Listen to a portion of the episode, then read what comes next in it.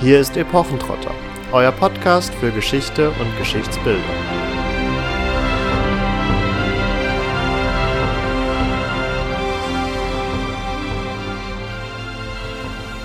Der Meister sprach, diese Welt ist Sinnewell und ist unbeschlossen mit dem Wendelmeer. Da innes webet die Erde also der Dutter in dem Eige, in dem Wiesem.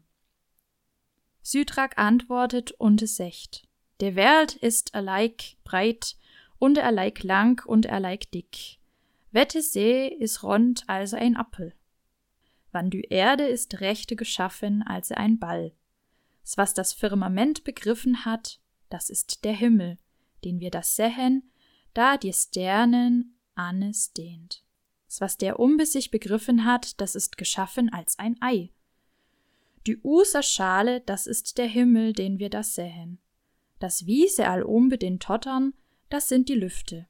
So ist der Totter inmitten drinnen, das ist die Erde. Damit herzlich willkommen zu einer neuen Folge Epochentrotter. In der heutigen Woche beschäftigen wir uns wieder mit einem Geschichtsbild, mit dem Geschichtsbild, dass das Mittelalter glaubte, die Erde sei eine flache Erdscheibe gewesen. Merp, falsch.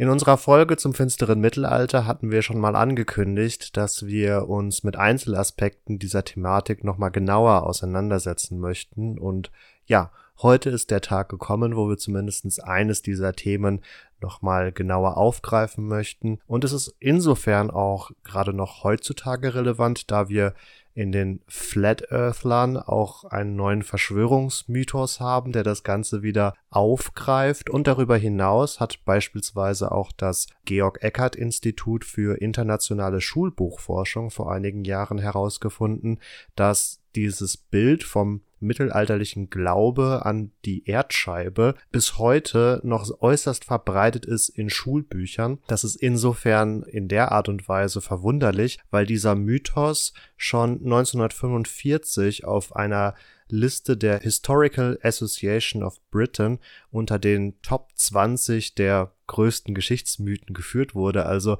es ist schon relativ lange bekannt eigentlich, vor allen Dingen im wissenschaftlichen Bereich natürlich, dass es sich dabei eher um Humbug handelt. Nichtsdestotrotz scheint der Glaube daran, dass das Mittelalter es geglaubt hat, auch heute noch sehr verbreitet zu sein in der Gesellschaft. Und heute wollen wir uns damit beschäftigen, natürlich, was die Menschen im Mittelalter wirklich gedacht und geglaubt haben, aber natürlich auch, woher dieses Geschichtsbild denn eigentlich rührt und vor allen Dingen, warum es bis heute so wirkmächtig ist. Damit nehmen wir uns erneut dem finsteren Mittelalter an und wir sind ja auch mit einem nicht finsteren Zitat eingestiegen. Katharina, womit hast du uns denn in dieser Folge begrüßt und welchen Zusammenhang zum heutigen Thema hat das zitierte Zitat denn? Das sind drei Zitate, was ihr vielleicht daran gemerkt habt, dass in der Mitte sich das eine angehört hat, als würde ich plötzlich Holländisch sprechen oder Plattdeutsch. Ähm, das liegt daran, dass das ein Text ist, der eher im Niederdeutschen zu verorten ist.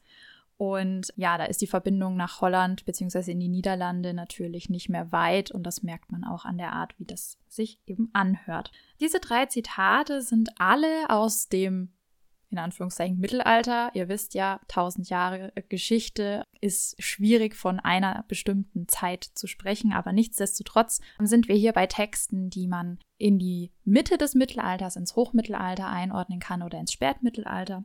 Und alle diese drei Zitate zeigen, dass man entweder von einem Ei oder einem Ball gesprochen hat, als Analogie für die runde Erde. Und damit sind wir eben ganz weit weg von diesem Scheibenglauben, der ja ziemlich einhellig dem Mittelalter unterstellt wird, nicht zuletzt, weil er, wie Marvin gesagt hat, eben in unseren Schulbüchern drin ist. Und in der Vorbereitung der Folge ist mir tatsächlich selber eine Unterrichtsstunde wieder eingefallen, also aus meiner Schulzeit, wo wir das zumindest auf jeden Fall im Religionsunterricht hatten und wo es hieß, ja, zeichnet doch mal das Weltbild, wie es die Bibel entwirft. Und wir haben natürlich nicht mal irgendwelche Bibelstellen gelesen, sondern haben vorher einen aufbereiteten Text bekommen und sollten das dann malen. Und rausgekommen ist etwas, was ihr vermutlich alle kennt. Wir verlinken euch den Holzschnitt auf jeden Fall in den Show Notes. Das ist der sogenannte Wanderer am Weltenrand. Da sehen wir eine Art Scheibenwelt, über die das Himmelszelt gespannt ist als Halbkugel. Sonne, Mond und Sterne sind da dran geheftet, sind also fix und der Wanderer steckt seinen Kopf durch dieses Himmelszelt und schaut, was da außerhalb so passiert. Und fälschlicherweise wurde dieser Holzschnitt, wahrscheinlich weil es eben Holzschnitt ist, auf 1530 datiert Teilweise wurde er auch früher oder später datiert, aber auf jeden Fall in die frühe Neuzeit. Und eigentlich handelt es sich hier um eine Illustration, die Camille Flammarion für seine eigenen Fehlinterpretationen der mittelalterlichen Weltsicht angefertigt oder anfertigen hat lassen, und zwar 1888. Und da sind wir auch schon bei einem, der mitverantwortlich ist, dass dieser Mythos im Mittelalter hat man an eine flache Erde geglaubt, überhaupt so populär werden konnte. Ja, der werte Herr, der auf diesem Holzstich dargestellt wird, steckt seinen Kopf durchs Himmelszelt und das wird ja auch so ein wenig dann interpretiert, dass der Mensch quasi diesen mittelalterlichen Irrglauben hinter sich lässt. Deswegen, falls ihr euch fragt, was hat ein Holzstich von 1530 denn noch mit dem Mittelalter zu tun? Wir sind hier natürlich wieder in so einer Epochengrenzschwellenphase, aber in den Schulbüchern, die diesen Holzstich auch aufgreifen, wie von Katharina angesprochen und wie auch als Beispiel in einigen Studien zu der Thematik angeführt, dient dieser Holzstich dann dazu, aufzuzeigen, wie die Gelehrten des Humanismus mal wieder das finstere Mittelalter verteufeln, aber darauf werden wir ja auch noch zu sprechen kommen. Ja, vielleicht klären wir erstmal, was genau eigentlich damit gemeint ist mit dem Mythos flache Erde. Ja, gut, also wir haben eine Scheibe, die zum Beispiel auf einem Weltenmeer treibt oder die auf der Luft treibt, je nachdem. Wer sich zu nah an ihr Ende wagt oder an den Rand wagt, der droht herunterzufallen. Also entweder in die Abgründe gerissen zu werden durch den Meeresrand, der das Ganze umgibt, oder direkt vom Erdrand im Sinne von Erde als äh, das, worauf man stehen kann, herunterzufallen. Wobei ja dieser generelle Glaube an eine flache Welt zumindest in der Geschichte, nicht im Mittelalter, durchaus verbreitet war. Genau, das sollten wir vielleicht auch mal erklären. Konkret bewegen wir uns hier in noch recht antiken und ja vorchristlichen und auch vorgeschichtlichen Zeiten in Teilen. Natürlich haben wir vor allen Dingen dann eine Überlieferung von Kulturen, die sich der Schriftkultur bedient haben, um ihre Vorstellungen auch der Nachwelt zu überliefern. Und so haben wir beispielsweise im mesopotamischen Raum einige Ursprungsmythen, die noch diesen Scheibenglauben annehmen. Wir haben dann auch eine Übertragung dieser Ursprungsmythen in das Alte Testament. Also es hat so gesehen tatsächlich Einzug in christliche Erzählungen, in christliche Überlieferungen gefunden, wobei man sagen muss, dass hier nicht wirklich ein kohärentes, ein stimmiges Weltbild erzeugt wurde, weil sich diese Stellen, die diese ja vorderasiatischen Ursprungsmythen aufgreifen, in ihrer Darstellung des Weltbildes wohl auch ziemlich widersprechen. Wir werden gleich noch viel über griechische Denker reden. Allerdings äh, gab es auch in Griechenland eine Zeit, in der dieser ja eher Scheibengedanke oder die Vorstellung einer flachen Erde vertreten war. Die finden wir unter anderem textlich belegt bei Homer, der das Ganze noch nutzt, um in seinen Epen ja auch so die ganze mythologische Weltordnung aufzumachen. Und zu einem späteren Zeitpunkt haben wir auch noch einmal das Phänomen, das uns die Erdscheibe begegnet, nämlich bei den Skandinaviern gemeinhin auch als Wikinger bezeichnet, die ja auch die Vorstellung haben, dass Midgard, also die Welt der Menschen, als Scheibe zwischen den anderen Welten ja so schwebt und ja von der Midgard-Schlange umschlungen wird, die das Ganze in Teilen ja auch ein wenig begrenzt. Also wir sehen, dieser Glaube an die flache Erde findet sich in verschiedenen Kulturen. Er findet sich vor allen Dingen in früheren Zeiten und er scheint immer vor allen Dingen mit mythologischen Erzählungen verbunden zu sein. Mal abgesehen von Philosophen oder Schreibern wie Homer, Anaximander und Hekataios von Milet war in der griechischen Philosophie schon immer der Drang da, die Naturgesetze zu verstehen und damit auch hinter die Vorgänge der Erdphysik zu schauen, was letztendlich dazu geführt hat, dass ja solche Phänomene wie eine Mondfinsternis oder dass der Mond zu und abnimmt beobachtet wurden, dass ein Schiffsmast noch zu sehen ist, während der Rumpf des in die Ferne entschwindenden Schiffes schon nicht mehr zu sehen ist. Alles irgendwie dazu benutzt worden, herauszufinden, dass die Erde eine Kugel ist und um das auch zu untermauern. Und so etwas wie dieser Schiffsmythos ist ja durch alle Philosophen quasi durchgegangen, also von Platon über Aristoteles und Plinius war das durchaus bekannt und man kann hier wirklich von einem Allgemeinwissen sprechen, das dann auch den Weg ins Mittelalter geschafft hat, aber dazu kommen wir gleich noch. Wobei es ja nicht ein Mythos ist, dass das Schiff verschwindet, es ist eher ein Motiv, würde ich sagen, oder? Ja, genau. Konkret wird mit ja, der Entdeckung, sage ich mal, der Kugelform der Erde vor allen Dingen immer der Name Pythagoras in Verbindung gebracht, der im 6. Jahrhundert vor Christus gelebt hat. Wenn wir jetzt nochmal auf Homer ganz kurz zurückblicken, um da die zeitliche Relation etwas klar zu machen, da wird aktuell vor allen Dingen angenommen, dass er vermutlich im 8. Jahrhundert vor Christus geschrieben hat. Also wir befinden uns ungefähr 200 Jahre nach Homer, wo ja die griechische Philosophie und Denkerkultur natürlich auch in der Klassik nochmal besonders aufblüht und es dadurch zu den von Katharina genannten Denkprozessen in dieser Gesellschaft kommt. Das Ganze wird dann noch durch verschiedene Denker ergänzt, unter anderem der sogenannte Eratosthenes von Kyrene, der dann nochmal einige Jahrhunderte später im dritten Jahrhundert in Alexandria unter den Ptolemäern, also den ja, ein, einer Nachfolgedynastie von Alexander dem Großen hier forscht und arbeitet und schon relativ genau bestimmen kann, aufgrund von ja, Sonnenbeobachtungen und wie sie wo im Zenit stehen, konnte er errechnen, wie groß ungefähr der Erdumfang ist.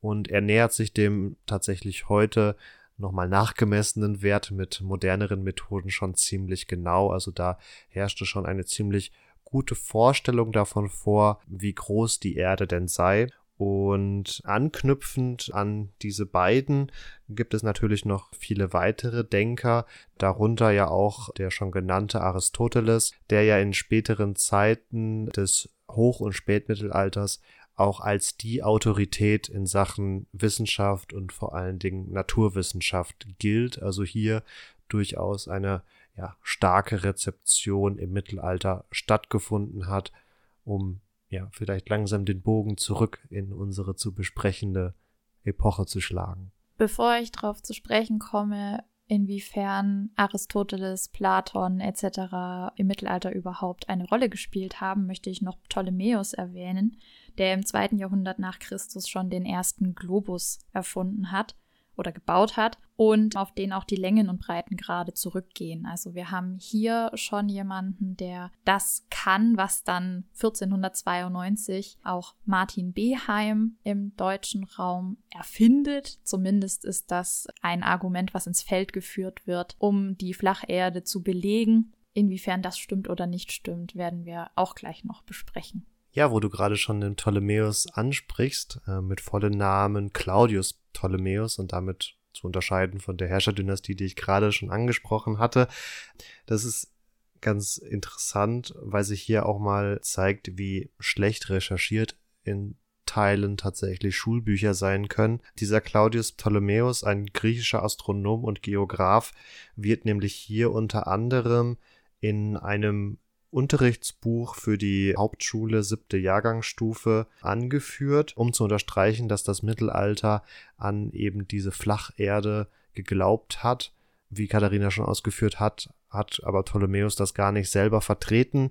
Hinzu kommt ein wenig, dass der Titel des Herrn Ptolemäus vollkommen falsch wiedergegeben wird und auch seine Lebensdaten gar nicht stimmen. Also hier wurde im Schulbuch wirklich alles falsch gemacht und in diesem Sinne rufen wir dazu aus, guckt euch mal die Schulbücher eurer Kinder an.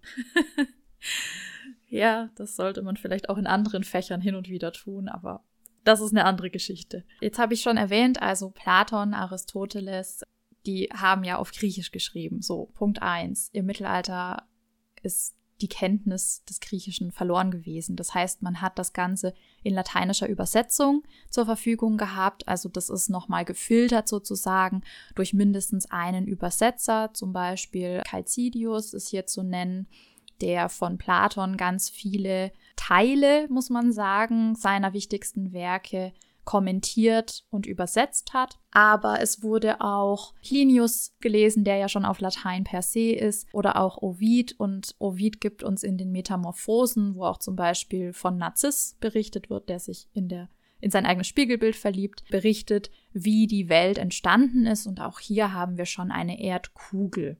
Für die gebildeten Menschen im Mittelalter sind diese Sachen also ohne weiteres verfügbar. Es gehört zu ihrer Ausbildung. Also sie haben die sogenannten Septem Artes Liberales durchlaufen, bei denen man zum Beispiel Grammatik und Rhetorik gelernt hat, wo ganz oft auf lateinische Schriftsteller oder lateinische Schriften zurückgegriffen wurde, unter anderem eben auch auf Ovid, der insofern also Schulwissen war und damit ist letztendlich auch an dieser Stelle ein, ein Punkt zu setzen, denn man kann wirklich sagen, dass auch die Sache mit dem Schiff eben damit tradiert wurde und damit auch zum Allgemeinwissen letztendlich der Gebildeten gehört hat. Und ja, jetzt wäre der Einwand natürlich bringbar, dass die Bauern vielleicht trotzdem an eine Scheibe geglaubt haben, aber wenn alle um einen herum, die letztendlich das formen, was dann geglaubt wird, was transportiert wird, wissen, dass es eine Erdkugel ist, dann ist es sehr unwahrscheinlich, dass da überhaupt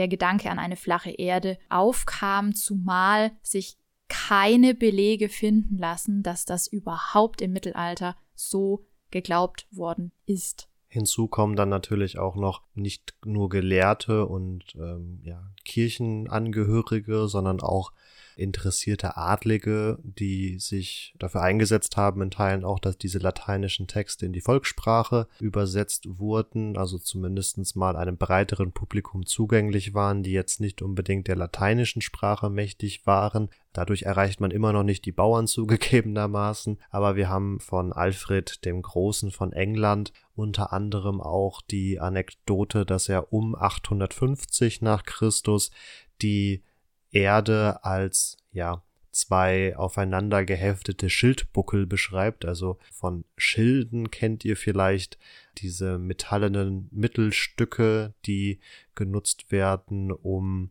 ja den Handgriff zu, äh, zu schützen, der immer ausgesägt wird aus der eigentlichen Schildfläche und das geschieht eben in Form einer meist eisernen Halbkugel und wenn ich zwei Halbkugeln zusammensetze, wie Alfred es hier beschreibt, dann komme ich auf eine ganze Kugel. Also es war auch in anderen Sphären, nicht nur in den, sag ich mal, hart akademischen Gelehrtenkreisen bekannt. Ja, und die Texte, die ich eingangs zitiert habe, die richten sich jetzt auch nicht mehr an Gelehrte, sondern das sind Leute, die dieses Trivium und Quadrivium der Septem Artes durchlaufen haben und die dann in der Volkssprache im Dialekt geschrieben haben und damit auch die Theorie, dass die Erde wie ein Ei zu verstehen ist oder wie ein Ball, natürlich auch weitergetragen haben und an den Höfen verbreitet haben, aber auch in Klöstern verbreitet haben oder eben nicht verbreitet haben, sondern daran erinnert haben, denn man wusste das ja schon. Jetzt haben wir aufgezeigt, dass dieser Glaube oder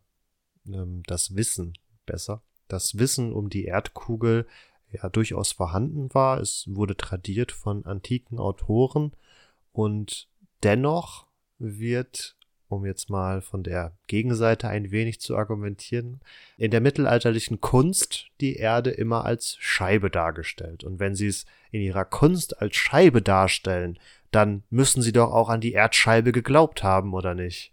Tja, die berühmten sogenannten TO-Karten des Mittelalters. Erstmal, warum heißen diese Dinger TO-Karten? Das O leitet sich ab von der kreisrunden Form und das T durch die Teilung in der Mitte habt ihr eine waagerechte und unten das Stück ist nochmal durch eine senkrechte geteilt. Das macht die Form von einem T in das O eingeschrieben, also TO-Karte. So. Diese Dinger zeigen keine geografische Weltkarte, sondern sie zeigen ein christliches Weltbild und bilden die heilsgeschichtlich relevante Welt ab, so wie sie bekannt war. Das heißt, im Mittelalter kannte man die Kontinente Europa, Asien und Afrika, die auf diesen TO-Karten oft auch den Söhnen Noahs zugeschrieben werden. Also ihr kennt alle die Sintflut, die in der Bibel beschrieben wird, bei der Noah auf der Arche mit seiner Familie und Pärchen von allen Tieren, die man so kannte. Außer Einhörnern und Dinosauriern. Ja, genau, die sind draufgegangen. die Sintflut überlebt hat und danach die Welt quasi wieder bevölkert wurde. Wobei Einhörner haben wir ja noch in mittelalterlichen Legenden, oder? Ja. Dazu machen wir, denke ich, mal eine eigene Folge. Das ist ziemlich witzig, aber gut. Ähm, auf jeden Fall kann man sich dann natürlich auch immer fragen, Inzest und wo kamen die Frauen her, wenn das die Söhne waren. Aber egal, auf jeden Fall steht der Sohn Japhet für Europa, Kam steht für Afrika und Sem für Asien. Das sieht man auf diesen Karten eben auch oft. Und das T wird gebildet, jetzt nicht, weil man ein T haben will. Gut, das erinnert an das Kreuz und ist damit per se auch wieder christlich aufgeladen, aber es symbolisiert die drei Paradiesflüsse. Und insofern haben wir hier eine Teilung der Welt nach dem Schöpfungsmythos der Bibel und gestaltet nach dem Glauben, dass das Paradies sogar im irdischen verortet ist. Also haben wir vor allen Dingen eine christliche Vorstellung dargestellt auf diesen Karten, die du gerade beschrieben hast. Jetzt blöd formuliert oder blöd nachgefragt, warum orientiert sich die christliche Welt- oder Schöpfungsvorstellung denn nicht einfach an dem geografisch-kartografischen Wissen der Zeit? Warum hat man nicht tatsächlich die Schöpfung Erde als Vorlage genommen, um da die biblische Vorstellung unterzubringen? Ja, also es gibt diese TO-Karten nicht nur in dieser wirklichen schematischen Vereinfachung, sondern es gibt sie auch wesentlich ausdifferenzierter, wie dann ähm, die Ebsdorfer Weltkarte zum Beispiel oder auch die Londoner Psalterkarte. Allerdings sind die halt auch nicht so, dass man damit irgendwie hätte navigieren können. Also man orientiert sich insofern schon an dem Weltbild, wie man es halt kennt, Allerdings hat man hier diverse Probleme. Man hat in der Mitte ganz zentral Jerusalem, was eben mit diesem christlichen Weltbild zusammenhängt. Also Jerusalem ist der Nabel der Welt sozusagen. Das ist dann hier gerne auch in Gold dargestellt und ist auch immer das himmlische auf Erden. Insofern entspricht dann auch der Maßstab nicht dem, wie er tatsächlich real vorzufinden ist. Wir haben auf der Psalterkarte aus London außerdem die Hölle dargestellt, die dieses 2D-Schema auch total sprengt. Also die muss man sich eigentlich dann so denken, die ist oben rechts in knallrot und erinnert außerdem total an das, was Dante beschreibt mit seinen Höllenkreisen. Aber gut, die ist wie ein, wie ein Vulkan nach unten. Und nach unten sagt ja schon auf einer 2D-Karte, irgendwas passt hier perspektivisch nicht. Also die ist nämlich so, als hätte ich hier irgendwie rote Flüsse auf einmal. Dann habe ich außerdem zentral oben am Rand das Paradies, das also hier im irdischen ist. Und ja, so geht das dann eben weiter. Und ich habe auch hier wieder die Flüsse, die dann verzweigter sind. Ich habe noch Städte eingezeichnet. Teilweise werden die dann auch gemalt und in Form von einer kleinen Burg oder so. Also, und das Ganze wird immer gehalten oder umschlossen von Gott Vater himself, flankiert von Engeln, ohne Engel. Ähm, hier auf der Karte sind noch die sogenannten Antipoden drauf. Also man wusste, es gibt einen Teil der Welt, den man nicht kennt, wo man nicht genau weiß, was da ist, aber man weiß, irgendwas ist da. Und man hat das bezeichnet als vierten Kontinent, Terra Incognita oder Terra Australis, je nachdem. Und da konnte man aber nicht hingelangen, weil da, wo der Äquator ist, da sind wir wieder bei der Kugel, ist ein Feuergürtel und der ist so heiß, der ist undurchdringlich. Insofern kann dieser vierte Kontinent auf der Unterseite der Weltkugel nicht bevölkert sein.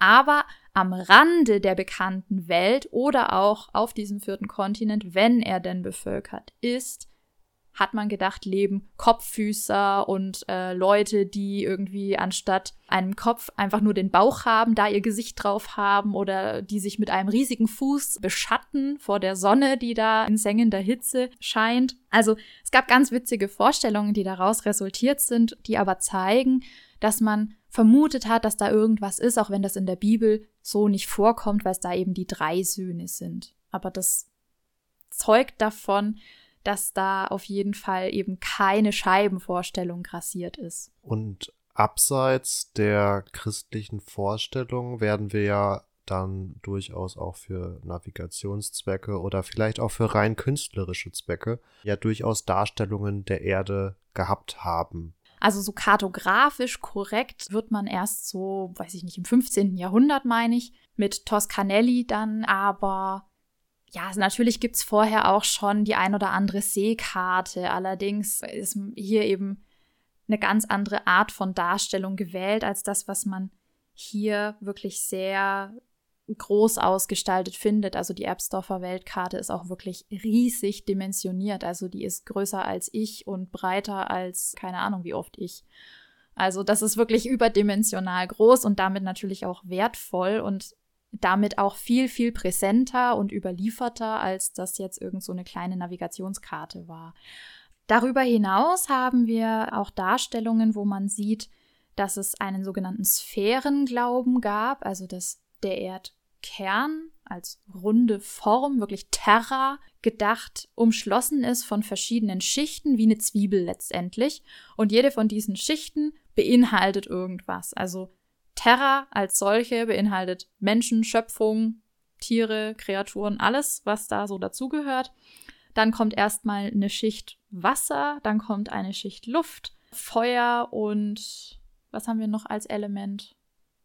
Äther, wenn man von fünf Elementen ausgeht. Und dann kommen jeweils in einer eigenen Sphäre die bekannten Planeten, damals noch als Sterne bezeichnet. Da drin sind auch die Tierkreiszeichen verortet und in der vorletzten Hülle befinden sich die Engelsscharen und in der letzten wäre dann Gott quasi wieder zu denken, beziehungsweise Gott ist der, der das Ganze in seinen Händen hält, weil er der Schöpfer ist und so weiter und so fort. Also das kommt dann drauf an, wer es darstellt und dass das, obwohl es aussieht, als wären es lauter Scheiben, Stückchen, die nach außen immer größer werden. Dass das tatsächlich eine Kugel ist, seht ihr letztendlich daran, dass zu den Reichsinsignien ein Reichsapfel gehört, der ja rund ist und der für die Welt steht, die der Herrscher in seiner Hand hält, bekrönt von einem Kreuz, also im christlichen Sinne die Welt regiert. Damit haben wir ein wenig ja, veranschaulicht, woher zum einen gelehrte Traditionen im Mittelalter kommen, auch aufgezeigt, dass diese durchaus rezipiert worden sind und entsprechend, ich sag mal blöd gesagt, alle Stände, die sich dafür auch interessiert haben, weil glaube, um ehrlich zu sein, dass der Bauer sich die Priesterpredigten angehört hat, aber dann darüber hinaus vielleicht nicht so der Art darüber nachgedacht hat. Das unterstelle ich ihm jetzt mal ganz blöd. Also, dass diejenigen Stände, die eine Vorstellung davon hatten, auch die Erdkugel als geläufige Vorstellung und Theorie hatten. Nichtsdestotrotz gilt es jetzt natürlich noch zu klären, woher denn eigentlich dieses Geschichtsbild stammt. Ich möchte ganz kurz noch eine Sache anfügen. Das ist mir ganz wichtig. Es gab nicht den, den Drang, die Notwendigkeit von Gelehrten gegen zu argumentieren bei der Bevölkerung oder am Hof, dass es keine flache Erde ist, sondern eine Kugel, sondern die Vorstellung dieser flachen Erde, die gab es nicht, sondern die kam eben durch das, was wir euch jetzt erklären, überhaupt erst in unsere Köpfe rein. Das beginnt und da ziehen wir jetzt auf jeden Fall einige Parallelen auch zu unserer Folge vom finsteren Mittelalter, wo wir den Begriff als solchen ja schon ein wenig unter die Lupe genommen haben. Direkt im Anschluss an das Mittelalter, also im 16. Jahrhundert unter den humanistisch geprägten Gelehrten, die das Bedürfnis hatten, sich von dieser vorangegangenen Zeit abzugrenzen.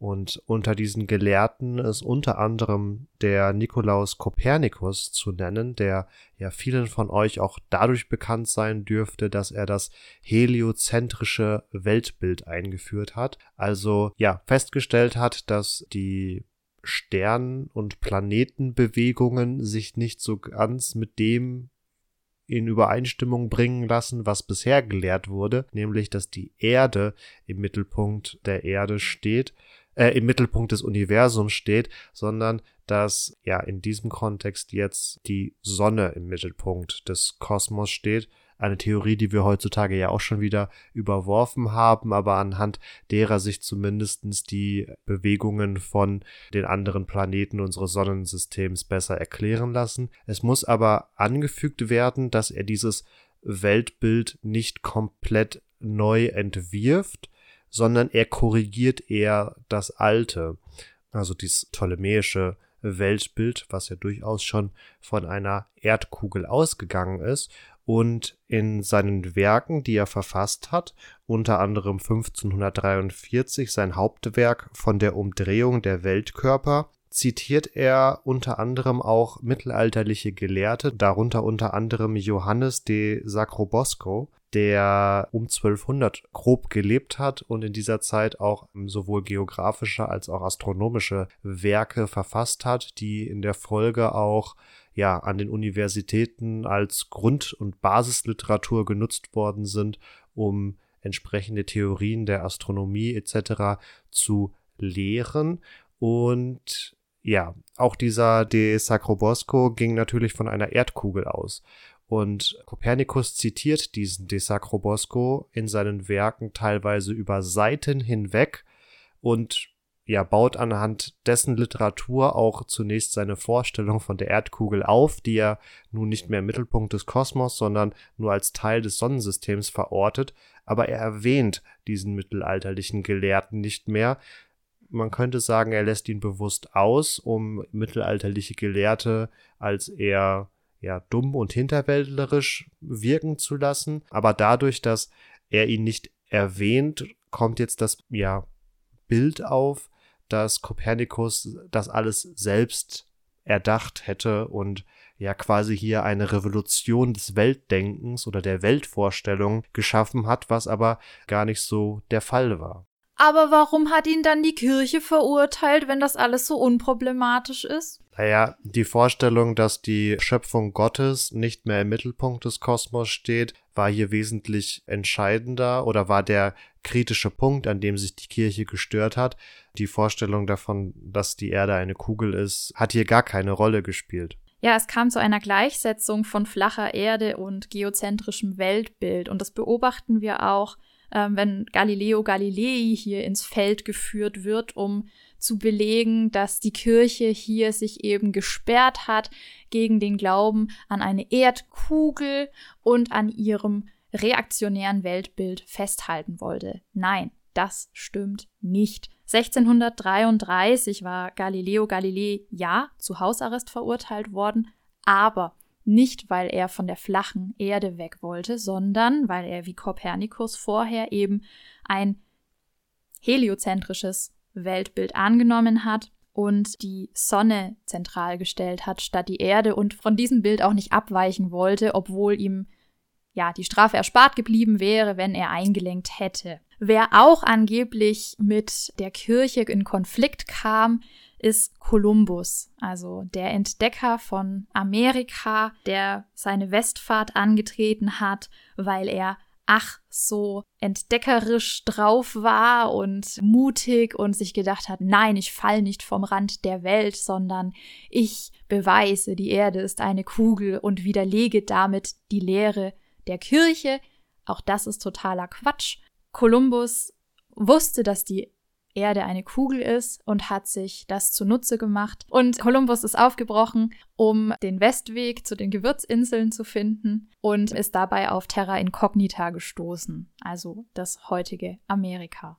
Dieser Mythos, dass Kolumbus hätte vom, von der Erdscheibe fallen können, ist tatsächlich erst im 19. Jahrhundert aufgekommen. Hier hat der amerikanische Schriftsteller Washington Irving 1828 das Werk The Life and Voyages of Christopher Columbus geschrieben. Und in diesem Werk hat er unter anderem ja gesagt, dass spanische Wissenschaftler zum einen angezweifelt hätten, dass der von Kolumbus geplante Weg zu den Gewürzinseln beziehungsweise nach Indien, weswegen die Indianer ja auch Indianer heißen, nicht funktionieren könnte, so wie er sich das vorstellt, weil die Erde eben keine Kugel sei, sondern eine Scheibe. Und er hat vor allen Dingen auch diesen Mythos in die Welt oder diese Erzählung in die Welt gesetzt, dass es auf den Schiffen von Kolumbus zu angeblichen Meutereien gekommen sei, weil die Besatzung die Befürchtung hatte, wenn sie noch weiter gen Westen fahren, irgendwann von der Erdscheibe ja herunterzufallen. Und dieses Werk war in der Folge dann ja so publikumswirksam, dass es bis heute noch letztendlich nachwirkt. Kolumbus hat hier natürlich eine identitätsstiftende Wirkung, vor allen Dingen für die Nordamerikaner, für die er quasi zum Nationalhelden geworden ist, obwohl er letztendlich in Mittelamerika gelandet ist, aber das spielt hier einfach keine Rolle. Also es hier einfach eine Popularisierung passiert auf Grundlage von einer fiktiven Biografie aus dem 19. Jahrhundert, in die auch eingebettet ist, dass eben eine Häresieanschuldigung gegeben hätte seitens der Kirche, also dass da die katholische Kirche einfach an ihrem reaktionären Weltbild der flachen Erde festhalten wollte und auf keinen Fall riskieren wollte, dass Kolumbus das widerlegen könnte, um quasi auch keine Macht zu verlieren und was man der Kirche noch so alles andichtet. Und das ist tatsächlich frei erfunden von Irving, aber ich glaube, das ist wie eben auch die Scheibenerde des Mittelalters so ein hartnäckiger Mythos, der sich durch verschiedene Schulbücher zieht und immer weiter fortpflanzt. Wir haben jetzt einen ziemlichen Sprung drin gehabt vom 16. direkt ins 19. Jahrhundert, aber diese Jahrhunderte werden durch eine recht lange Tradition verknüpft, in der es nämlich üblich blieb, ja, Hinweise oder Belege dafür verzweifelt und in Teilen ein wenig erfolgreich zu suchen, warum das Mittelalter vermeintlich so zum einen hinterwäldlerisch war, finster, aber darüber hinaus auch ja diesen Glauben an die flache Erde gehabt haben soll. Wie schon angeführt, im 16. Jahrhundert in eher humanistischer Umgebung war es vor allen Dingen zunächst eine Abgrenzung und ein Hervorheben der eigenen Wiederbelebung der ach so strahlenden Antike. Im 19. Jahrhundert waren es dann in Teilen im Zuge der aufklärerischen Säkularisierung, also einer Verweltlichung der Gesellschaft, Bestrebungen, ja, antikirchliche Argumente anzuführen und im 19. Jahrhundert wurde abseits der sag ich mal, Burgen und Ritter verherrlichenden Romantik, die wir ja hier auch haben, das Mittelalter vor allen Dingen mit dieser starken Prägung durch die katholische Kirche verbunden und indem man das Mittelalter als solches schlecht machte, machte man auch die Kirche schlecht, die man in diesen Zeiten zurückschlagen wollte und äh, ein wenig von ihrer Macht befreien wollte, so dass wir, wie gesagt, über diese Jahrhunderte hinweg immer wieder unterschiedliche Gelehrte und Schriftsteller hatten, die nach Belegen gesucht haben, wie schon angeführt. Und tatsächlich haben sie den ein oder anderen vermeintlichen Beleg für den mittelalterlichen Erdscheibenglauben ja auch gefunden. Ja, hier sind zwei Namen ausschlaggebend. Einmal Laktanz, der im dritten, vierten Jahrhundert gelebt hat, und einmal Kosmas aus dem sechsten Jahrhundert, die also der Spätantike zuzuordnen sind und die gar nicht im Mittelalter rezipiert wurden oder quasi nicht rezipiert wurden. Kosmas ist tatsächlich von 1706 überliefert. Vorher haben wir da eigentlich gar nichts und dementsprechend können wir auch nicht nachweisen, dass das überhaupt im Mittelalter populär war. Laktanz wurde tatsächlich in Teilen gelesen, allerdings erlangte der auch erst im Humanismus seine Popularität und dementsprechend ist ja auch etwas Vorsicht walten zu lassen. Im Humanismus natürlich dann auch wieder aufgrund der geschilderten Argumente, dass er dazu diente, das Mittelalter zu verteufeln. Er wurde nämlich hier zum ersten Mal wieder von einem, ich sag mal, bedeutenderen Gelehrten zitiert, nämlich durch den schon angeführten Kopernikus 1543. Also findet überhaupt hier erst wieder Beachtung. Was hier aber auf jeden Fall herauszustellen ist, dass es sich zum einen um sehr wenige Autoren handelt, die vor allen Dingen in einer spätantiken Phase, in Teilen auch aus einer christlich-fundamentalistischen Tradition heraus, diesen ja, Erdscheibenglauben noch ein wenig ja, nicht vorangetrieben haben, aber ihn zumindest mal schriftlich fixiert haben. Es handelte sich um wenige im Vergleich zu dem Rest, der den Erdkugelglauben vertrat. Es sind mindestens 79 Menschen ins Feld zu führen, die grob Spätantike bis Mittelalter abdecken und die die Erdkugel vertreten. Also das nur mal dagegen gehalten. 79 klingt jetzt nicht nach so viel, aber wenn ihr euch überlegt, wie wenig Autoren tatsächlich aus diesen Zeiten überliefert sind, sind das schon einige und darunter sind auch einige bedeutende Namen, wie ihr unter anderem auch dem Wikipedia-Artikel entnehmen könnt zu dieser Thematik, der nämlich zumindest einen großen Teil davon auch listet. Um auf den anderen Punkt noch zurückzukommen, es waren wenige Autoren und wie jetzt hier angeführt, wurden sie quasi gar nicht bis sehr, sehr wenig im Mittelalter rezipiert. Für die beiden prominenteren Beispiele haben wir jetzt gezeigt, dass sie eigentlich erst in nachmittelalterlicher Zeit wieder Beachtung fanden und dann hier gerne genutzt wurden, um das Mittelalter zu verteufeln. Was auch noch gern ins Feld geführt wird, ist die Erfindung des Globus, die äh, Martin Beheim zugeschrieben wird, der 1492 dazu gekommen sein soll.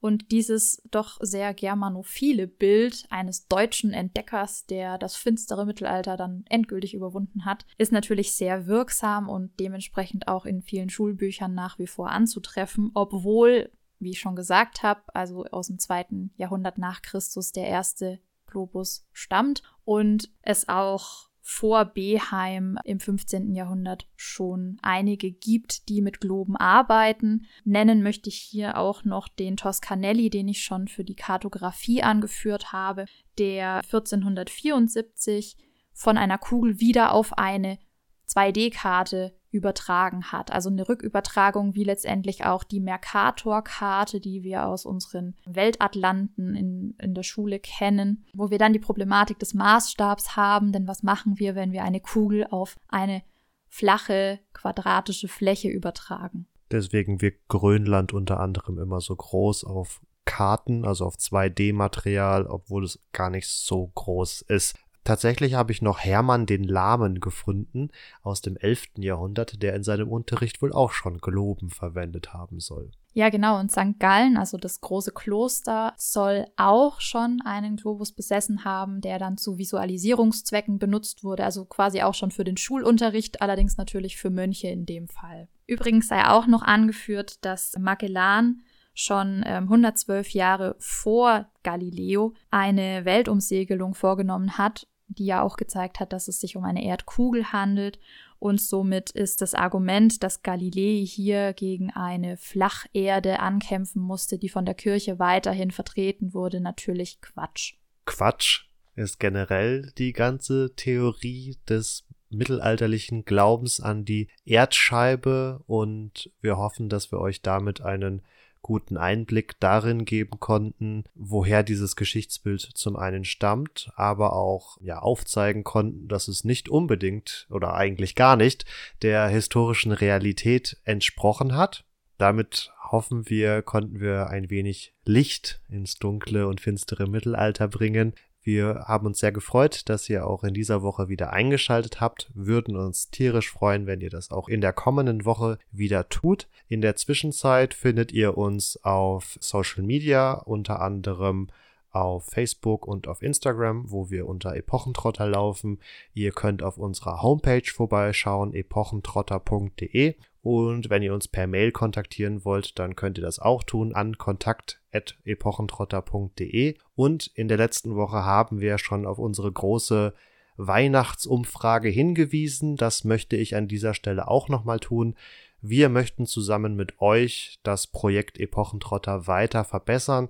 Dazu ist euer Feedback ganz, ganz wichtig und ihr findet den Link zur Umfrage, die nur wenige Minuten wirklich dauert, in den Show Notes. Ihr findet den Link aber auch nochmal auf der Homepage beispielsweise. Also das ist ganz einfach zu finden und wir würden uns tierisch freuen, wenn ihr da mitmachen würdet und uns letztendlich dadurch auch sehr unterstützt. Genau, damit wünschen wir euch für diese Woche noch alles Gute und sagen ciao, ciao. Ja, bevor ich mich dem Ganzen anschließe, möchte ich noch kurz bekannt geben, woraus die Zitate stammen, die ich am Anfang gebracht habe. Und zwar war das erste aus dem Lucidarius, und zwar aus der Berliner Handschrift.